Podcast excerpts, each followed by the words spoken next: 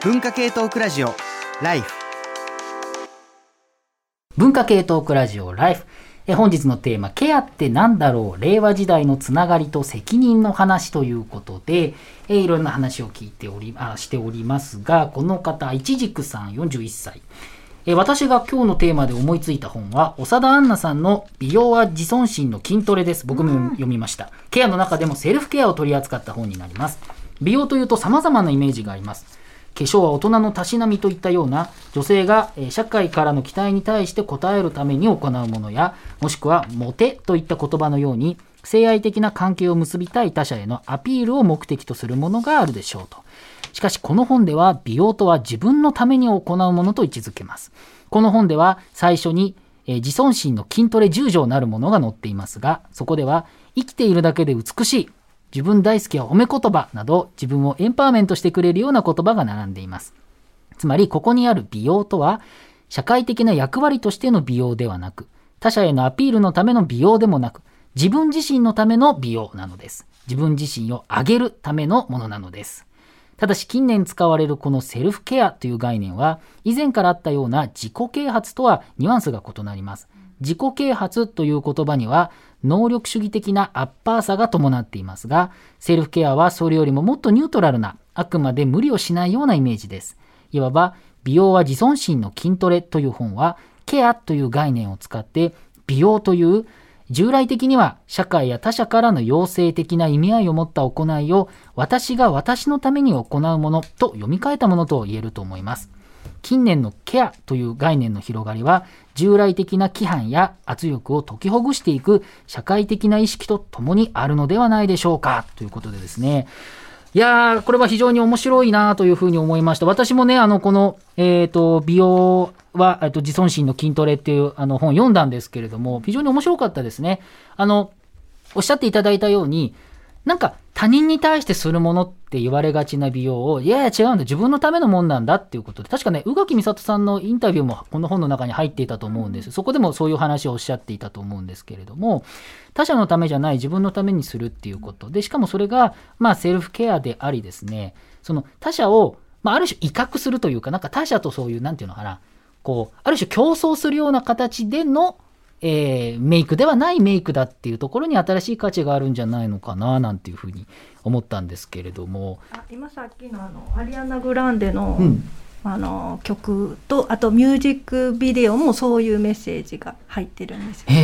あのすごいこうメイク念入りにするんですよ彼女。うんであのやっぱり女性が美しくなろうとすると大体そういう時にバックラッシュ的にそれは男の人に好きになってもらいたいからとか、男性目線でこうセクシュアリティをアピールしてるっていうふうに勘違いされる。うんで彼女がしようとしていることっていうのはあのオカシオ・コルテスさんっていうあの、えーアメリカの政治家の女性が真っ赤な唇を、あの政治的に塗ってるっていう、あれは本当にこう誰のためでもなく自分のためにく口紅を塗ってるんだっていうことの象徴なんですよね。うん。だからそれを、まあ、彼女に憧れたアリアナがミュージックビデオでわざわざこう口唇からちょっとはみ出るぐらいの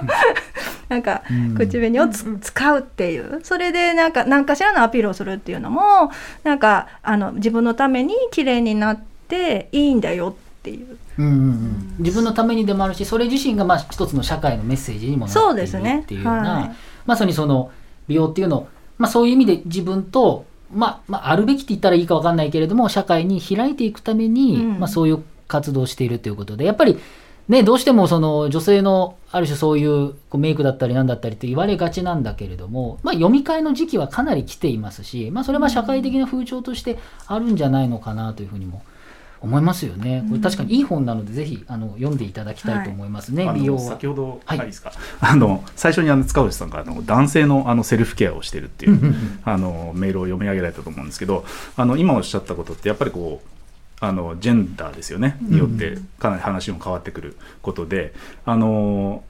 先ほど読み上げられた私のしてるケアはあの身だしなみを整えることでこれ男性なんですけども、あのこれ面白いなと思ってやっぱりこう男性のセルフケアですよね。というものが、あのまあ、基本的には足りてないって言いましょうか、あのセルフニグレクト状態にある男性ってすごく多いんじゃないかなって気がするんですよ。うん。私も髪の毛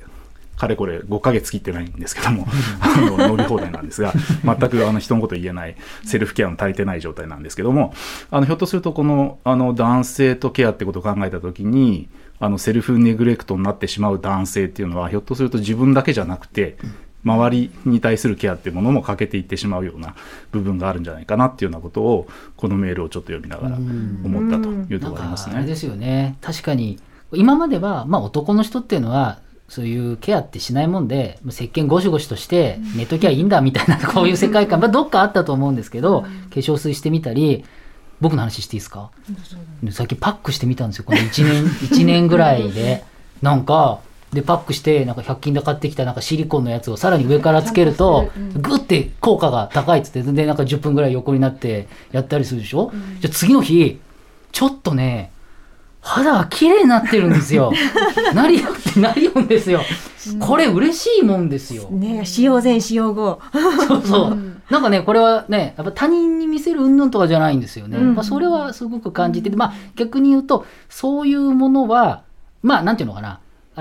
ー全然こう好きな人がやるオプショナルなものだっていうイメージがあって、まあその意味もわからないでもないんだけれども、やっぱ男性のその今までのケアがしてなさすぎたっていうことですかね、うん河野さんね。そうですね。やっぱりそういうことなのかな。そうするとあの芥川ね賞候補にあ、えーそうそうなった芥川賞候補になった、えー、と高瀬純子さんっていう方がいらっしゃって、で、えーと「水たまりで息をする」っていう作品が出てるんですけれどもこれはあの夫婦の話なんですけれどもまず夫が風呂に入らなくなったっていうところから幕を開けるんですよ。うんで子供はいなくって2人とも共働きでそれに仲良くなやってきた夫婦平穏無事にやってきたはずの夫婦なんだけれどもその夫がこう会社でねこう飲み会の悪ノリの飲み会みたいなところでまず上司が自分のあの後輩にお酒をかけたんですよ。うんで後輩は内心ムカついててから上司にやり返したいんだけど上司にやり返さないからってその夫に 水をかけることでお茶をな濁すんだから笑いながらかけることでみたいな。でそこでその場は収まったんだけどその水をかけられたことによって夫が水道水がダメになってしまうんですよ。うんそれでお風呂に入れなくなるっていう。それショックでも多分何がしかの傷がそこには負われていて、でそのやっぱ水道水を嗅ぐと生理的に無理みたいになっちゃってで本人は入りたいと思ってるんだけど入れないんですよ。あのカルキのねににはもうちょっとダメだったりとか。そうそう。だから雨雨水は大丈夫。雨水とか川の水とか自然の水は大丈夫なんかそう人工的つかそういう水道水の水になると、そうそうそう。まあそこには多分暗喩として、まあ、社会的なシステムみたいなものにかから弾き出されてしまったみたいなものも読み取ることはできるだろうしいやコントロールされたねシステムみたいなものから。でもそのお風呂に入らなくなっただけなのに会社ではそれは逆ハラスメントだみたいな感じでもうは風呂に入るかやめるかしろみたいなまあ感じいわゆるスメハラだみたいなことそうにそうそうそうそうそう。で彼があの営業マンだからっていうこともあって、やっぱりこう接客するのに匂いがどうしても臭くて困るからって、でも奥さんには伝えないんですよそれを。男性は。い言える範囲でなんですけどやっぱりそれは夫婦の関係もいろいろあると。そうだそこで夫婦の関係がすごく重要になってきて、うん。こう妻としてはこうはたから見たりそれこそ義理のお母さんからはなんでお風呂に入れさせないのみたいないやお風呂に入れさせればいいだけの話じゃないみたいな感じの反応されちゃうんだけどいや妻としては夫が入りたいのに入れないってことは痛いほど分かってる、うんでこれに無理やり入れるってことはこの本当に妻は夫にとってケアのギリギリのこううん防波堤みたいな感じなんですよね。だそこを自分が降りてしまっていいのかっていう戸惑いがある。それはその夫の方もあんまり自分から言えないっていう感じなのかあな。の臭いって思ってるのに臭いって言えなかったりとか明確に臭がってる描写とかはあるんだけど、うん。でも本当にそれをもうその気配だけでも知られたら夫が傷つくって分かってるから言わないみたいな。うーん。それはなかなかそれごめんなさい。なんていう作品？水たまりで息をするっていう集英社から出てる作集英社から出てる水たまりで息をする。高瀬純子さん高瀬純子さん。ああそれはなかなかちょっとこれはだから取れなかったけどむちゃくちゃ話題になったんですよ、うん。芥川賞は取れなかったけど。うーん。そうか。やっぱりそうするとねやっぱり男性もそうだしこう何かあった時に今までねああったものが全然できなくなってしまうっていうこととかに、まあ、どれだけ気づけるんだっていうか、うん。その私たちの社会の中にあってふ普通だと思ってたものがある日突然こう全然違うものになってしまうっていうことは十分にあり得るわけですよね。うーんそうか、まあ、そういう視点もある。この作品で一番大事なのは多分人は一人で生きていないってことだと思うんですよ。結局その語り手である、まあ、奥さん側の視点からするとすごいこう寄り添ってあげたい旦那さんのその心のケアをしてあげたいっていう気持ちは十分あるんだけどでも一人にしてほしくないっていうね、私はほでやっぱりその彼はもうこういうトラブルを抱え込んじゃったから彼の生き方はなかなかこれまで通りと違うもんだからちょっと離れていっちゃうんですね。距離ができちゃいますよね、今まで通りの生活できなくなる。だからそこでケアラーとしてはどういう選択をするのが正しいのかでこう絡み合ってしまった関係夫婦の関係ってそう簡単に解消できない、うん。そこでやっぱり答えを出さなきゃいけないっていうのがやっぱり辛い。だからやっぱり人間って本当依存関係の中で選択を迫られてこれがもう一つの声の結論なんですね。だからああギルガンの、ね、そう女女性は特に正しい正しくない、まあ、正義論って言ってしまえば、うん。あの一言で言えるかもしれないんですけれどもこれが正しいっていうある種の原理があって、でそれを選べばいいのにって思う読者もいると思うんですよ。うん例えば自分は自分で生きていけばいいじゃん、うん。彼には彼の道があるんだから、っうんて実際そういう感想もあったんですよ。うん。でもそこで彼女がやっぱりこう線を引かないところにギリガンのいうジレンマ。うん。相互依存している関係の中で女性は優柔不断でなかなか決められない、じゃあそのなかなか決められないってことは弱さなんじゃないかってずっとうん。こう家父長的な社会に責められてきた女性。だからこういう時に彼女の価値観を読者がどう捉えるのかですごくこうケアの倫理に寄り添ってるのかそう突き放してるのかがすごいこうリトマス試験紙みたいに分かると思うんですね。そうか。そう。だ今までだうん。とどうしてもこの夫婦の話に修練させてしまって、やっぱその夫を支える妻みたいな感じの流れにそのか書きぶりからも感じられてたし読む側もそういうふうに読み取ることが多かったんだけどこの作品に関しては常に妻が夫とこう、まあ、個人の人間として結構こう独立してる感じなんですよね。うん。でそこだからこそその夫のその風呂に入りたくないっていう気持ちを尊重したいって気持ちもあるしでも共同体というかそのある種こう夫婦としてこう制度の中では共同体としてこう暮らしている生活のこの現実的な問題というのが立ち上ってきて、常にそこに引き裂かれてるっていう。状態だからそこは本当に難しいですよね。そのね。な何でもかんでもじゃあ夫がそれ大変だからって全部全部付き合うってことになってしまうとそれはそれでもう共倒れというか、そのね女の人の方もダメになっちゃうしかといって、えーなんか強制的に入らすみたいなことも、多分それも違うことになってくるし、つまり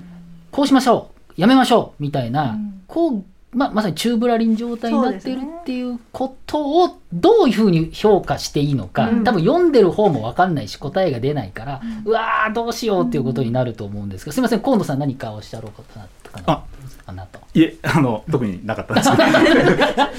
いやあのその段いや本当に微妙なあのなんていうか、し視点にによって全くこうケアの場面のなんていうかあり方っていうのは変わってくるっていうのはよくわかる作品なのかなっていうふうに思いながら聞いてましたね。そうですよね。ええ。まあ、非常にこう旧来的な、まあ、いわゆるあのあのトクシックなあの有毒の男性性みたいなものなのかと思えばそれだけじゃないっていう話だと思うので、うん。あのえまあ、男性の話もねまたフューチャーして、うん。この後のパートぐらいで男性の話もしようかなと思うんですけれども、まあ、女性のある種の葛藤みたいなものがあってポテトさんにもちょっとお聞きしたいんですけれども、このまああの女性の側が、まあ、そういうこうパートナーがいた時の今の状況の話があったと思うんですけれども、まあ、人と別に パートナー関係なく人と付き合う時に、まあ、どこまでどういうぐらい付き合えるかっていうのは結構難しいと思うんですけれどもそのあたりをこうどどういうふうに考えられたりするかなってあると思ういや難しいと思うんですよね。難しいですね。難しいですよねもなんか今のお話、私はあや山本ポテトでなんですけど、今のお話聞いてると、あなんか何より辛いのがこの自分の決断だけでなんかいきなり悪くなったりいきなり良くなったりしちゃうんじゃないかっていう、うん。なんかこのなんか裁量が大きすぎるがゆえにうじうじしちゃうんじゃないかっていうか、うん。なんかちょっとうまい言葉でうん。言えてるかわかんないんですけど、自分の選択で相手がどうにかなっちゃうし自分もどうにかなっちゃうかもしれない、うん。けど動かないわけにはいかない。うん。し、みたいなことですかいやなんね。かそれなんか1対1ってなんかすごい苦しいよなってなんか思い思っちゃいますね。これ、うん。これ小川さん聞きたいんですけどそれそれってやっぱりこう、まあ、今夫婦の話だったんですけどこれちょっと関係性閉じられすぎるというか、うん。2人だけでだと限界ないですか？これまた小説の話はまた別にしても、うんうんうん。まあ、ある種いろんな人間関係の中でそうですよね。どうすべきみたいな時ってあると思うんですけど。いやなんか予告編でねあの二世姉妹の話されてたの,、あたあのタイトルだけじゃなくてちゃんとあの作者名も言わないといけない直子らさんの店姉妹。今言いながらあ忘れてたと。思っていいちゃ ちゃんとこの前に注意されてたの。にすぐうっかり忘れてまケアいただいたんです。したそういえいえ。あのや山崎直子らさんの、あの偽姉妹は素晴らしいですよね、そういう意味でその閉じられない家族関係っていうのを、うんうん。偽物だけど作れないかっていううん話でそれでね面白かったのはあの本能さんの手紙でも、あよあメールですね読んでください。あの、ま、あ、よん読んでいいんですか？これにちょっとつなげたいなと思って。はい先日、第一子を出産し、えー慣れない育児に苦戦しています。そんな中、ツイッターで見る育児イラストのアカウントや、えー YouTube のお育児動画で情報情報を得つつ勇気をもらっています。育児のハウツーについて、これでいいんだと思えるところが良いです。また松田青子さんの著書、えー自分で名付けるを読み、えー育児に関するちょっと前向きとは言えない思いについて分かると思いながら読んでいます。言葉にすること、絵や動画に残すことでそれを見て間接的に、えー共感できたり同じ悩みを抱えているのは一人じゃないと思えることはケアだなと思いますって書いてるんですがこの松田青子さんの自分で名付けるも、やっぱりその旧来のうん。あの家父長的な、ね。ああこれエッセイです。育児エッセイ。ででその結局こううんなんて言ったらいいですね。もし家父長的なそういう閉じられたうん。あの家族の中で逃げ場がないそれこそね、あの高瀬純子さんの作品なんか、もう本当に子供もいないしで母親もただ介入してくるだけで全然こう協力的じゃないと。夫婦の問題は夫婦の問題で片付けるべきでしょみたいな。私もやってきたんだから。そうみたいなそうそうでもういかにもこう家父的なあれ閉じられた世界の中で家族をやっていくとやっぱ苦しいじゃないですか。でその苦しさをあのこの青あの青子さん松青子さんはすごくじご自身の経験をなぞって説明してくださるんですよね。つまり自分たちは籍を入れない、うん。閉じられない。うんうんうん。だから要するに法的にこの人とずっと一生つったあさっきね河野さん河野さんってコンスタントってその押し付けられたら最後逃げられないっていう問題があるんですよ。だからねケアはコンスタントなものを期待するけれどもあの社会がそれを押し付けちゃいけないと思うんですね。うんこれはじゃあこのあの松田さんは松田青子さんは、はい。えっとあれか、えっと事実婚状態みたいになってる。いやあの今は知らないですけど。一応そのあそう。少なくともエッセイの中ではパートナーさんと籍は入れずに出産をされている。はいうんうんうん。だから婚姻届出さないんですよね。で家族でないから例えばその出産する時もまあ助産師さんにもし何かあったらその X さん、うん。まあ、パートナーというのかその人は入れないんですよ。まあそう集中してるしうん。入れないんですよっていう脅されて「うん。はいわかりました」って言って。たいな。そうそうそう。あのあの軽さがいいんですよ。そうそうそう。つまり重くならない。うん。でその X さんも軽いんですよね。そう。であのごめんねなんか集中治療室入れないみたいんだよね。もし何かあっても。って言ったら「オッケー!」みたいな感じで。なんかやり取りこの松田さんのそのエッセイの中で行われるやり取りがなんかその偽姉妹のあの主人公とそのお友達と作っていく、なんか本当偽物の家族っていうか最初は旦那さんが不倫してねやあの出ていくんですよね。で自分が宝くじでかったその家でうん。お姉さんと住むんだけど、お姉さんも別れるんですよね。なんかそんな話じゃなかったですか？あえっとあのに偽お姉さんですか？いやいやお姉さん本当のお姉さん。あ本当のお姉さん。血の育ったお姉さんともお別れをするっていう。黒本さん今の話は、えっと、山崎直子山沢直倉さんと偽姉妹の話なんですけれど。もだから閉じられない家族ってどういう形があるのかっていうことをこういう小説小説の想像世界うん。ですごいこう展開するんですよ皆さん。だからいや今話聞いてる限りこういうことかなと思ったのは、まあ、もちろんね結婚するっていうことは法的なさまざまな、まあ、便益もあると。なんだけれどもある種、まあ、こう言ってよければあの言い方悪いですけど、まあ、お互いを所有関係にするっていうことですよね。ね。お互いがお互いを、まあ、とりわけ女性は所有される関係はい。に社会的な中でなりやすいと、えーそうなってしまうと、えーそれに安住することによって閉じられた関係って先ほどおっしゃった、うん大川さんおっしゃったんだけど、要するに2人だけの世界になってしまって、そこで起きるハラスメント的なこととかも誰も介入できない状態になっているんだけれども、そこでカウンターとして、まあ、そういう席を入れないっていう状態にすれば、えー誰がいつでも介入できる状態にできるわけだから、ある種の緊張関係もあるわけだし、お互いに。それいい意味でっていうこともあるし、まあ、そういうものを表しているという感じなんですかね。うん。うん。あのもちろんタカさんのあのあれはハラスメントないですよ。もうただただこの,、あの奥す奥さんというか語り手は旦那さんにとって一番いい選択肢は何だろうってもうう一生懸命考えてもそれが本当に痛々しいんですよね。そうそうそう。やっぱ自分の中でもかつての夫婦像のようにこう無条件に情だけでつつながれるみたいなものになれないっていうようなことに対するそれはとても正しいはずなのになぜか罪悪感みたいなものもやっぱ切り離せなくてみたいな状況でこの女性の罪悪感ってどっから生まれるんだろうって考えた時にその松青子さんが書いてるのが女たちはみんな四面楚歌だって、うん。母親たちは四面楚歌が過ぎるって書いてて、うん。あ本当だなと思って。まあたとえそのパートナーとして籍入れてなくてもやっぱり四面楚歌感は変わらうんないのかな、文化的な部分。うん。でそれがどういうとこから生まれるのかなって考えた時にそのやっぱり女性こそがケアラーだっていううん。思い込みとかそういうある種のスティグマじゃないですけどこう、ね。まあ、だからやっぱりそういう意味だと女性はいろんなところでケアをしないといけないとか、まあ、そういうこうステレオタイプのイメージがついているから、そこでですよ。そこで男性同士のケアをが大事だったらしいなってくるんですが。ついに来たみたいな。はい。ついにこれでちょっと満を持して。満を持して。満を持して。はい。ぶち込んじゃおうかなっていうメールがありまして。はい。メールを、メールを読みくださいはい、はい。ラジオネーム公務員アーミーさん。おはじめまして初めてメールをお送りします。地方で公務員をやっているものです。印象的なケアが描かれた作品について作品ではないのですが私がこのテーマを聞いて真っ先にお話しすべきだと感じたものを紹介させてください。韓国の男性アイドルグループ BTS には7人のメンバーがいます。